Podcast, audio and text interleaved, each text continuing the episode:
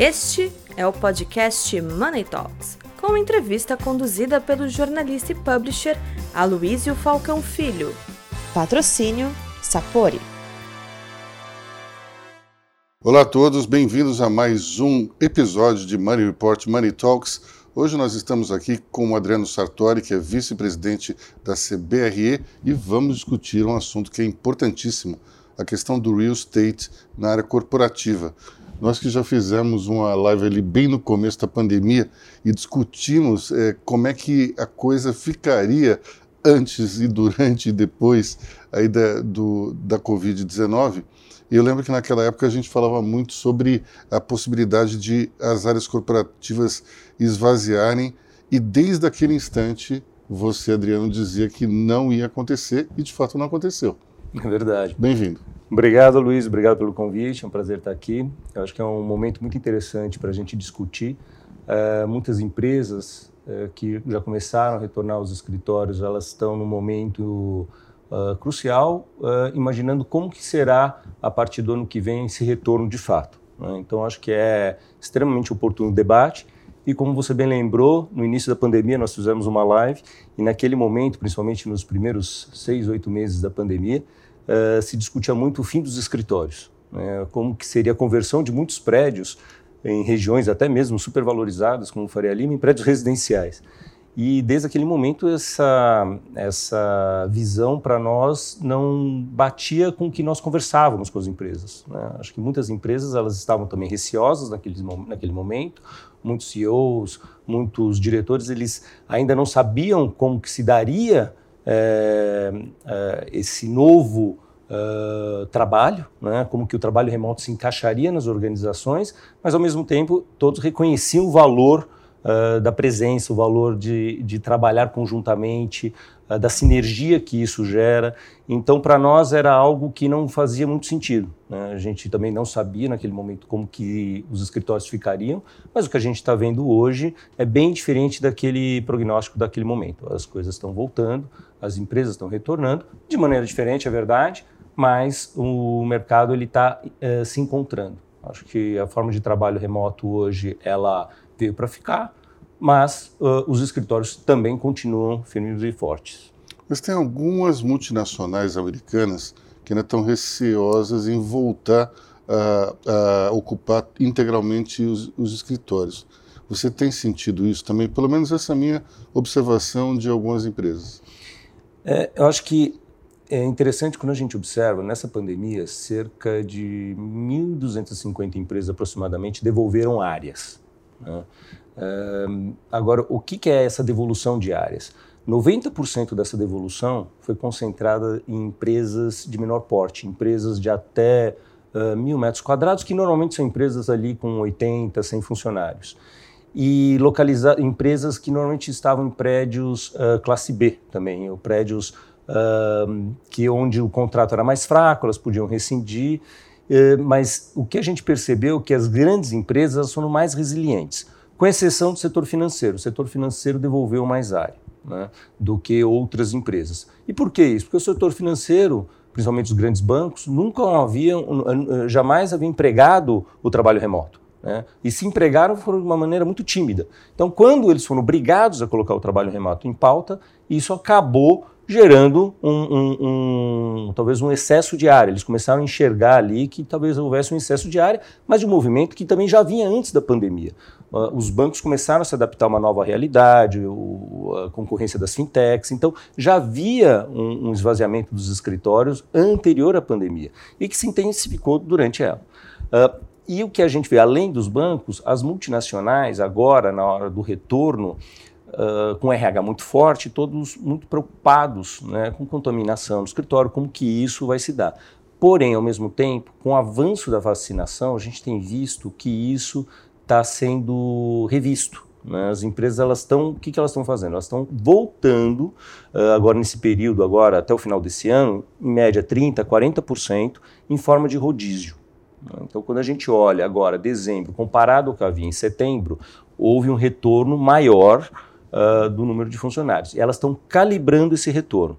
Então, elas, uh, de alguma maneira, criaram um rodízio, né, um sistema de bolhas, uh, por departamento ou por linha de negócio, e isso tem gerado um retorno mais seguro.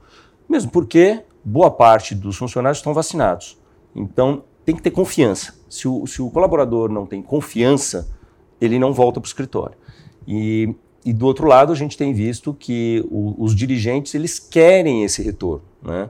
Uh, mesmo que o trabalho remoto seja empregado, uh, estar presente no escritório uh, favorece a cultura da empresa e a agilidade dos negócios. Eles começaram a ver muitas dessas empresas com as quais a gente conversa, e muitas delas também multinacionais, que agora já no final da pandemia já estava havendo uma perda dessa eficiência, dessa agilidade. Né? As pessoas, de certa forma, começaram a engatar a vida de outra maneira, começaram a criar novos hábitos é, e, às vezes, desfocando também do negócio, que para as empresas é extremamente é fundamental que a turma esteja focada. Então, esse retorno agora tem ajudado nisso. Né? Então, o ideal, provavelmente, é essa conjugação desse trabalho híbrido com o presencial, mas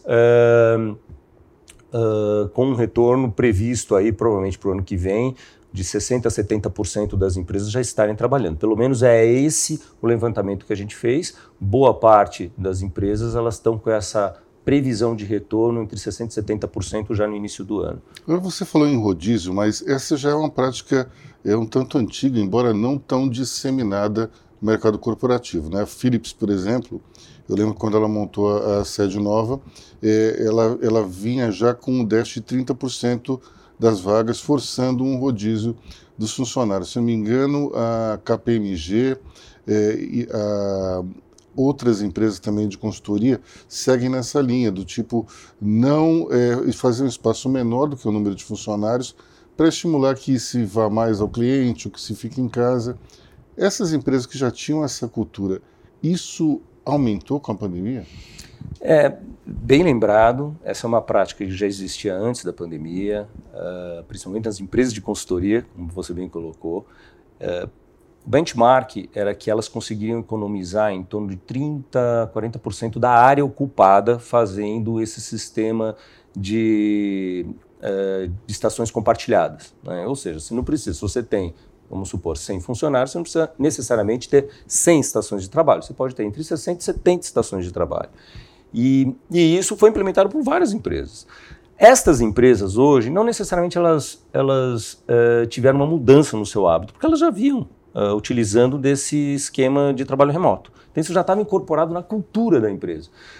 Agora, isso a pandemia acelerou e disseminou para aquelas empresas, como eu falei anteriormente, o setor financeiro. Jamais havia empregado esse, esse modelo. Então, acelerou. Acho que a pandemia ela acelerou um movimento que já vinha acontecendo. Ah, não tem novidade nisso. Um, agora, para muitas está sendo difícil. De fato, não é fácil. E depende muito da linha de negócio. Né? Depende, uma mesma empresa, existem setores que estar presente é fundamental. Agora, aqueles trabalhos repetitivos, aqueles trabalhos que não necessariamente existe muita, não são trabalhos colaborativos, né? Talvez estas linhas de negócio, dentro de uma mesma empresa, possam operar remotamente. Então, acho que é caso a caso, não existe receita de bolo. Eu acho que esse é fundamental, acho que esse é o princípio básico.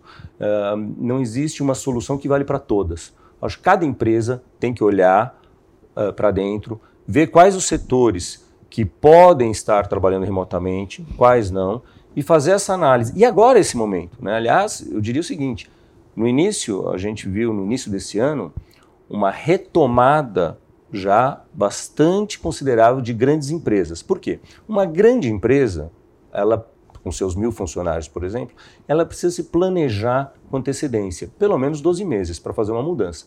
Entre procurar um prédio, uma nova sede, e conseguir alugar um novo espaço, ela tem que tomar essa decisão com muita antecedência. o que, que a gente está vendo agora? São as empresas menores, as empresas médias. Por quê? Porque essa com três, quatro, cinco meses, seis meses, ela consegue fazer essa mudança. Então, essas empresas começaram a voltar ao mercado a partir de setembro. Então, eu acho que vai ser bastante interessante a gente observar o que vai acontecer no início do ano que vem, porque realmente está havendo uma remodelação aí da ocupação dos escritórios. E vale lembrar aqui, Luiz, acho que tem um ponto, né, pegando até a região onde nós estamos aqui da Faria Lima, Jocelyn Kubitschek, que foi bastante comentada no início da pandemia como sendo uma região que estava vazia. Um, hoje, praticamente, os grandes imóveis todos estão alugados. a valores até superiores ao que estavam antes da pandemia. A busca por regiões centralizadas aumentou bastante, porque também é aquela facilidade, você descer e almoçar próximo, voltar sem necessidade de pegar o carro. Então, tudo isso valorizou muito essas regiões mais centralizadas e que deve se é, é, é, esparramar para as regiões mais descentralizadas. Porque à medida que falta oferta nestas regiões, como Paulista e Jardins, por exemplo, as outras regiões acabam sendo procuradas também, que é o que a gente está vendo hoje. Então, houve uma procura inicial por essas regiões uh, mais centrais e agora grandes empresas, principalmente, não tendo espaço nessas localizações, vão procurar as, as demais regiões. Quem devolveu imóveis está recontratando? Algumas empresas sim, que tomaram iniciativa, por vezes até um pouco precipitada, de devolução. É, hoje elas contrataram durante a pandemia, mantiveram seus funcionários no trabalho remoto, mas agora algumas dessas empresas estão realugando os mesmos imóveis. Algumas vezes não encontrando mais aquele é, andar que tinha no seu prédio, tendo que se mudar, ou mesmo é, conseguindo fazer uma expansão no próprio prédio. Então, tem de tudo. É, mas, de fato, isso é um movimento. Vale lembrar que nos dois últimos trimestres, o terceiro trimestre e agora este último trimestre, o volume de locações novas superou de devoluções. Né? Então, a gente realmente vê um movimento de crescimento da área ocupada. Uh, e várias empresas, inclusive, Luísio, que contrataram durante a pandemia, porque nem todos os negócios né, foram afetados. Muitas empresas, você pega empresas de comércio eletrônico, uh, logística. logística, as fintechs, enfim, várias empresas que cresceram nesses últimos dois anos e isso acaba forçando com que elas expandam ou procurem novos endereços. Agora, dentro dessa, dentro dessa reorganização que a gente está vivendo no mercado, é, quais são os modelos de prédios que os clientes corporativos estão buscando? Eu lembro que algum tempo atrás teve uma moda aí das varandas, da, dos prédios empresariais. Isso continua? Isso está mudando? Como é que está? é, de fato, isso é, existe uma mudança desse padrão no mundo inteiro. Né? Nós temos, a CBR tem, é, a gente está em cerca de 100 países no mundo todo e nós fazemos é, periodicamente alguns encontros né, virtuais para discutir essas tendências. E, por exemplo, você pega nos Estados Unidos, isso é uma tendência muito clara. Uh, qual é o novo uh, modelo de edifício, né, de edificação, para abrigar essas empresas com, com, esse, com essas novas, incorporando essas novas tendências. E lá a gente vê muito essa procura por prédios mais horizontais, com áreas abertas, né, quase que um campus. Eh, lá isso é muito claro. Mas lá tem uma facilidade do transporte, da infraestrutura de transporte, que pode ligar uma localização, às vezes um pouco mais distante, uh, da, das áreas urbanas uh, onde as pessoas vivem, ou da própria periferia, né? Dos subúrbios onde eles vivem. Lá é um pouco diferente o modelo. Já aqui no Brasil, o sentimento é parecido, mas existe uma dificuldade muito grande do deslocamento. Então, em determinadas regiões, é, você tem terrenos para desenvolver prédios mais horizontais, com áreas abertas, mas eles são regiões às vezes distantes, em que o ir e vir toma muito tempo do colaborador. Então, as empresas acabam preferindo estar em regiões mais adensadas. E aí dificulta é, você conseguir esse mesmo modelo de prédio. Então, o que a gente tem visto uh, das empresas é o desejo dessa mudança, e por parte dos desenvolvedores a dificuldade de encontrar terrenos que propiciem o desenvolvimento de prédios assim. Um, mas, mesmo que você não consiga um prédio muito horizontal, o que, que eles estão procurando fazer, os novos projetos, é conseguir incorporar numa edificação, por mais verticalizada que ela seja, varandas. Né? Nós estamos uh, participando de um projeto que vai ser entregue é, daqui 18 meses aqui na Faria Lima, que todos os andares, 25% dos andares, são áreas, é, são varandas. E onde você pode trabalhar, onde você pode é, realmente fazer uma reunião. Né? E não são varandas é, simplesmente varandas é, sem decorativas. decorativas. São varandas onde você pode utilizar e varandas com jardim. Né? Então, com plantas altas, com, onde você se sente de fato dentro de uma área. O Google tem uma dessas, não tem? O Google ele tem uh, uma ocupação em São Paulo, uma das maiores lajes de São Paulo, né? mais de 5 mil metros quadrados, na, em plena Faria Lima. Ali dentro, ele reviu todo o layout de maneira que ele consegue criar vários tipos de áreas ali. Né? Não necessariamente varandas, ele, o prédio tem algumas varandas, mas não é isso que uh, destaca lá no escritório dele. O que destaca no escritório do Google são as áreas uh, que eles criaram para os colaboradores de restaurantes, Uh, você tem áreas de relaxamento, massagem. massagem, enfim, eles incorporaram já há muitos anos. Isso já era uma prática que o Google incorporava há muitos anos, que hoje a gente vê em vários tipos de empresas. Não são mais só as empresas de tecnologia que se apropriaram disso. Né? Escritórios de advocacia, muitas vezes você encontra uh, também modelos similares. Então, é, que eram os mais. É, os escritórios de advocacia sempre foram os mais resistentes a mudanças nesse sentido, né? E eles também hoje, alguns dos alguns escritórios de bom porte já incorporam esse tipo de conceito. Alguns, um, algumas empresas têm visto que aquele local que era muito comum em call center, que era área de descompressão, está sendo também utilizado em, em, escritórios que não são exatamente voltados para atendimento ao cliente. Isso é uma tendência. É também. uma tendência, é uma tendência uh, ah, para você poder fazer reuniões, enfim, você é, sai daquela sua baia, né? Uma coisa que hoje ninguém mais quer é você ter aquela baia colada. Né? E isso até é um desafio para a empresa, porque ela tem que pensar que na volta é, dificilmente ela vai conseguir trazer o colaborador é, para um modelo pré-existente de baias coladas, de uma ocupação super adensada. Só para você ter uma ideia, no Brasil, uma média de ocupação em torno de um, um, uma pessoa para cada 5 a 7 metros quadrados. Nos Estados Unidos é de uma para cada 15, 17 metros quadrados. Então você realmente, no Brasil, tem empresas extremamente adensadas. Esse modelo precisa ser revisto, porque o colaborador hoje passou a ser seu cliente. Então a área de facilities, uh, os gestores precisam entender que para trazer essa, esse povo de volta para o escritório, ele precisa ter um ambiente atrativo, um ambiente aconchegante. É diferente do que era no passado essa interpretação e esse novo conceito precisa ser assimilado.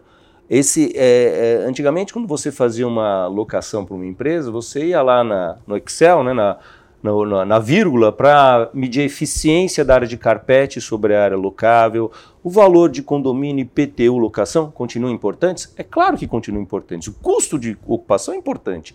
Mas hoje você tem uma outra planilha, que são os benefícios que você gera para esse colaborador né, no ambiente seguro. Uh, então é muito mais com relacionado a relacionado à questão do sistema de ar condicionado, qual que é a troca de filtro, faz troca de filtro periódica de quanto quanto tempo para gerar um ambiente seguro. Né? O espaço interno é um espaço acolhedor, ele consegue fazer essas, eh, esses espaços que você mencionou, né? Uh, e você está propiciando isso. Ele pode fazer um call, vamos imaginar, videoconferência. A videoconferência vai continuar existindo. As salas de reuniões vão precisar ser adaptadas, mas e aquela pessoa que vai continuar fazendo videoconferência da sua baia com um monte de gente em volta? Você precisa rever. Né? É um microfone é, adaptado? Talvez, mas ao mesmo tempo criar baias específicas para que aquele colaborador possa fazer dentro de uma cabine uma videoconferência com tranquilidade. Então, sem ruído. Então, tudo isso hoje precisa ser revisto. Mas mais do que qualquer coisa é qual é o benefício que você está gerando nesse ambiente de trabalho para atrair esse colaborador? Para que ele se sinta, é, fala, poxa, dentro do escritório é, vou ter um lugar agradável para trabalhar, talvez mais ainda do que eu tenho em casa. Então, as coisas agora precisam ser repensadas de outra forma. E, e falar em, em, repensar de outra, outra forma, eu queria é, voltar um pouco ao passado, mais especificamente entre os anos 30 e 60 do, de, do século XX e lembrar dos movimentos dos arquitetos daquela época, é, arquitetos como Frank Lloyd Wright, mesmo o, a escola Bauhaus e também Oscar Niemeyer, eles tinham uma visão do futuro no qual o pé direito ia ser altíssimo, os espaços iam ser gigantescos e as pessoas iam ser pequenas. E quando você vê alguns prédios em Brasília, é bem essa linha. O próprio Palácio do Planalto, é, ele tem aquela imponência e quando você entra nos lugares parece que você é muito pequeno. É, isso pode voltar com essa, é, esse distanciamento que hoje se apregoa? Eu acho difícil voltar naquele modelo, ter uma imagem histórica né, de um dos projetos do Frank Lloyd Wright nos Estados Unidos, é, e era um prédio, justamente como você mencionou, com o pé direito alto uh, as, e era praticamente uma indústria de pessoas trabalhando. Né? Várias baias coladas umas nas outras em série. Né? E era um salão muito grande. É, esse modelo é muito difícil retornar. É, o que a gente vê hoje é justamente uma mistura de usos, né? principalmente cidade de São Paulo, uh, onde existe uma. Inclusive, a própria legislação favorece o projeto de usos mistos, onde você tem residência, retail, escritórios no mesmo local. Né? Favorecer o uso misto é algo que vai ajudar muito a gente repensar a cidade, a repensar a forma de trabalho. Então você está podendo traba poder trabalhar perto do lugar de onde você mora, você usufruir da infraestrutura de serviços do local, isso é super importante. Então acho que é um modelo muito diferente do que a gente tinha nessas décadas que você mencionou no início do século. Uh, existe realmente uma, uma tendência mundial no sentido de você ter esses usos mais próximos, você ter essa infraestrutura mais valorizada. É por isso que aqui no Itaim, por exemplo, você vê é, hoje já surgindo prédios mistos e mesmo na Faria Lima, muitos prédios com restaurantes embaixo. Exatamente. A legislação hoje ela favorece isso. O empreendedor ele pode construir um pouco a mais, né, à medida que. Primeiro, você tem a lei da fachada ativa, onde você, para desenvolver qualquer novo empreendimento, você precisa destinar uma área no térreo para uh, ah, serviços, né, para lojas, enfim, que é um princípio de você criar a calçada, você dá atenção à calçada. Aquela cidade que você cria térreos vazios durante a noite é uma calçada, é uma rua insegura à noite. Né? Então, à medida que você ocupa a calçada com usos de serviços, isso favorece a segurança. Seja no comercial, na Faria Lima, ou seja no residencial, no Morumbi. Tanto faz. O importante é você ocupar a calçada, para que você não tenha espaços de muro, né, onde à noite ninguém quer caminhar, ou durante o dia mesmo, ninguém quer caminhar.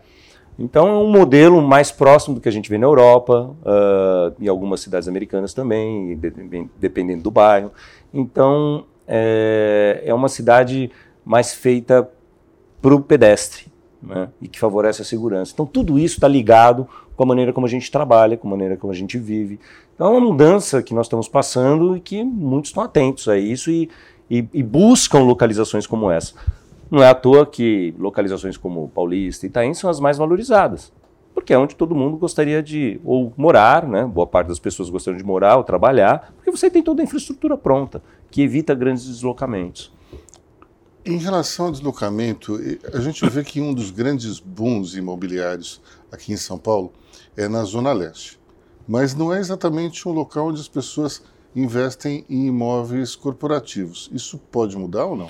Eu acho que já está mudando. Eu acho que existem empreendedores na região da Zona Leste com essa visão. Existem pesquisas que mostram que boa parte dos moradores da região tem que se deslocar para a Zona Oeste ou Zona Sul para trabalhar. Ou para buscar, por exemplo, assistência médica ou para estudar numa boa universidade. Eu acho que tanto o setor de educação quanto o setor de saúde, eles estão atentos a isso. Eles entendem que existe uma, um poder aquisitivo elevado nessas regiões e que não são atendidos. Existe uma demanda é, pronta e que precisa ser atendida. Então a gente tem visto nos últimos cinco anos um movimento no sentido de criar empreendimentos especulativos, que a gente chama, não necessariamente com uso já definido ou com inquilino definido. Né? Eles vão incorporar um prédio e tentar atrair usuários para esse prédio. Um, diferente do que a gente viu ano passado, que não existia de fato. Mas existe uma preocupação muito grande se você tinha um, iria, iria ter um inquilino ou não. Hoje, essa preocupação tem diminuído, porque se mostrou realmente é, factível você levar para essas regiões uh, saúde, educação, né, que hoje ainda é muito deficitário, e até mesmo em, em empregos, ou seja, prestadores de serviços, né, uh, setor financeiro, eventualmente. Então, existem setores que estão atentos a isso e eu tenho certeza que nos próximos anos a gente vai ver uh, uma ocupação por determinados setores de, de, regiões assim que hoje a gente considera mais afastadas desses centros uh, urbanos mais consolidados. Né? É, é, natural que isso aconteça numa cidade do tamanho de São Paulo. O plano diretor, é, de uma certa forma, é, modificou muito o mercado residencial e diminuiu até as áreas, é, o cálculo das áreas construídas. Isso, de uma certa forma, é, mexeu um pouco com o mercado de alto luxo. E teve algum impacto também no mercado corporativo ou não? A nossa visão é que, indiretamente, é, isso afeta o setor corporativo, porque à medida que o zonamento da cidade ele, ele faz com que só as elites possam morar em localizações mais adensadas, que é isso que o zoneamento faz, porque à medida que você não permite a cidade se verticalizar ou construir em bairros que ou já mudaram o uso, né, bairros ditos residenciais que hoje você anda são praticamente é, comércio que ocupam as casas, não tem mais morador. Então, estes bairros que eventualmente poderiam ser adensados, hoje não são, fazendo com que apenas uma elite possa morar em São Paulo e que boa parte da população mora afastada e leve duas horas para se deslocar até aqui, né, onde existe emprego, onde, existe, onde as empresas estão localizadas. Então isso é muito danoso. Né? O que a gente prega, o que a nossa visão é que a, a cidade ela tem potencial para se verticalizar mais né, uh, e não virar uma cidade com potencial construtivo tão baixo. É muito ruim uh, você ter que levar a infraestrutura para lugares longes, é, é, é para lugares mais longínquos. Por exemplo, se você não adensa, o que, que vai acontecer? O mesmo empreendedor que teria capacidade de fazer um prédio uh, corporativo de 200 mil metros quadrados na região da Faria Lima, como ele não pode, ele vai fazer 10 prédios de 20 mil metros quadrados, em localizações mais distantes da infraestrutura já existente, como o metrô. E aí vai fazer o quê? Vai obrigar o setor público a investir em infraestrutura como o metrô em regiões mais distantes. Então, é uma lógica perversa para o setor público. Se você não adensa, você tem, tem que, em algum momento, prover infraestrutura, só que mais distante e gerando mais gasto público. Então, o ideal é que a cidade ela conseguisse adensar mais e criar é, é, assim, é, e aproveitar essa infraestrutura já criada de metrô, de ônibus, né, de trem uh, e a própria infraestrutura de serviços que já existe. Então, é uma lógica perversa a que a gente tem hoje. Acho que isso deveria ser revisto como planejamento urbano para os próximos anos. É, é pelo menos a, é a, nossa visão e é o que a gente vê funcionar em outros países também, em outras cidades que partiram para um modelo de verticalização, de adensamento. Todo mundo gosta de passear em Manhattan, todo mundo gosta de passear em Paris, em Londres. Uh, são cidades que são atrativas, cidades onde o walking distance é agradável, né? mas não é por acaso é porque elas são adensadas. E diferentemente daqui. Bom, falando em lógica perversa, a gente é, ouvia muitas pessoas falando no início da pandemia que o setor imobiliário, especialmente corporativo, estaria iria passar por uma fase terrível e, na verdade, é, foi o contrário. Vocês tiveram dois anos muito bons. Como é que você espera o ano que vem no teu setor? Olha, o, são vários o setor imobiliário é muito amplo, né? então a gente precisa dividir por, por nichos. O setor residencial ele foi muito bem uh, durante a pandemia, uh, principalmente pela taxa de juros. Acho que a taxa de juros é algo que define o mercado imobiliário. Né? Alta de juros, a taxa de juros muito alta acaba uh, diminuindo investimento no setor. Então esse é o maior desafio para o ano que vem, sem dúvida nenhuma. Nós vimos que a alta recente dos juros já começou a prejudicar as vendas do setor residencial consequentemente, uh, prejudica também a venda de terrenos. Por outro lado, uh, você tem um setor de industrial e logístico que, com o crescimento do comércio eletrônico, principalmente no mercado durante o período de pandemia, é, cresceu muito. Né? Então, praticamente tudo o que está previsto a ser entregue nos próximos dois anos, praticamente metade, é, já existe um ocupante definido porque os operadores logísticos eles querem já garantir uma ocupação futura, o imóvel ainda em construção. Então, esse setor cresceu bastante, advindo do crescimento do comércio eletrônico. O mercado de escritórios, por tudo que nós dissemos, é um mercado que teve uma queda uh, de volume de absorção significativa em, 2000, em 2020 e 2021, uh, porém este 2020, 2021 nós vamos já fechar com um movimento contrário ao de 20, ou seja, é um movimento já de crescimento. Então a gente já vê um aumento na absorção dos escritórios, que é uma tendência que a gente acredita que ocorra para 2022 também. Então, várias empresas, como mencionei, contrataram durante a pandemia e ao regressar, elas vão ter um problema com falta de área. Isso já é, a gente já constatou com pesquisas que nós fizemos em, em vários segmentos. Então a gente acredita que existe uma demanda represada para escritórios. É um mercado que pode surpreender em 2022. O que eu acho que é mais interessante que é o seguinte: todo ano de eleição é um ano complicado para o setor imobiliário, né, independente do setor, porque cria uma certa expectativa. E o empresário, o executivo, ele sempre tende a esperar um pouco para ver o que vai acontecer, né, como a eleição vai se definir, para tomar decisão. Mas dessa vez pode ser diferente, porque esses dois últimos setores, industrial e logístico e escritório, acho que eles têm desafios dentro de casa que vão impulsionar o crescimento para o ano que vem. O comércio eletrônico, independente da eleição, ele vai continuar acontecendo, vai continuar crescendo. E o retorno das empresas, também independente do que está sendo previsto nas eleições, ele também vai continuar acontecendo. Então, eu acho que esses dois setores podem nos surpreender em 2022, contrariamente ao que a gente vê muitas vezes sendo dito por aí. Eu, nós estamos bastante confiantes. Bom, vamos então terminar a nossa entrevista com essa injeção de otimismo para 2022 e nós voltaremos a esse tema porque é, é importantíssimo a gente ficar discutindo é, o real estate dentro do, do mercado corporativo, uma vez que as empresas elas têm que de fato se concentrar na sua cultura, na criação dessa cultura. Sem a convivência, não existe cultura. Sem cultura, o propósito da empresa vai se perdendo e com isso os resultados vão minguando. Então, nós convidamos já de antemão o Adriano para voltar conosco para que a gente volte a falar nesse assunto ali pelo meio do ano, talvez. Tá bom? Até logo. Até logo.